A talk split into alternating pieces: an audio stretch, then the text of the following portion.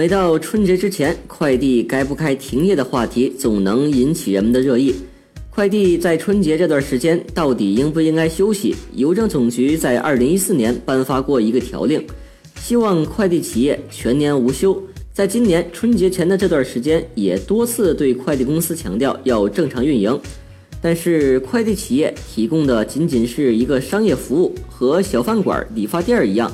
春节要不要休息，休几天都应该是由快递自己说了算。快递员要回家过年，快递公司也没有什么办法，毕竟这是人之常情。过年了都想回家看看。昨天，韵达速递发布二零一七年春节期间正常运营公告，宣布春节期间将正常运营，但是考虑到春节期间的业务量、成本等各种因素，每单要加收十块钱的服务费。此前，韵达的规划是在腊月二十九正式开始不收件，正月初六开始上班。截至目前，除了 EMS、京东宣布春节正常运营之外，其他民营快递大多采用轮岗轮休的方式。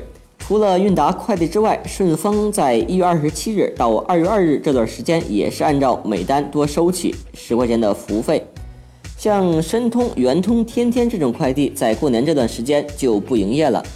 我国的快递公司在过年这段时间停止揽件休息，其实和我国的就业还是有很大的关系的。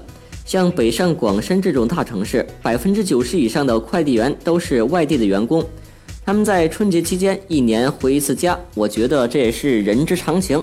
因此，春节期间快递员大面积的流失，成为快递企业在过年这段时间能保证正常运行的最大挑战。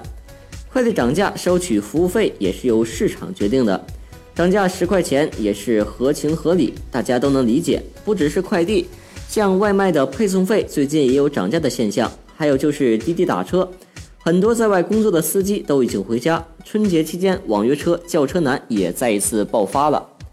最后提醒大家，如果不是非买不可的东西，尽量不要在春节这段时间购买。因为时效得不到保障，你会等得很急躁，甚至抓狂。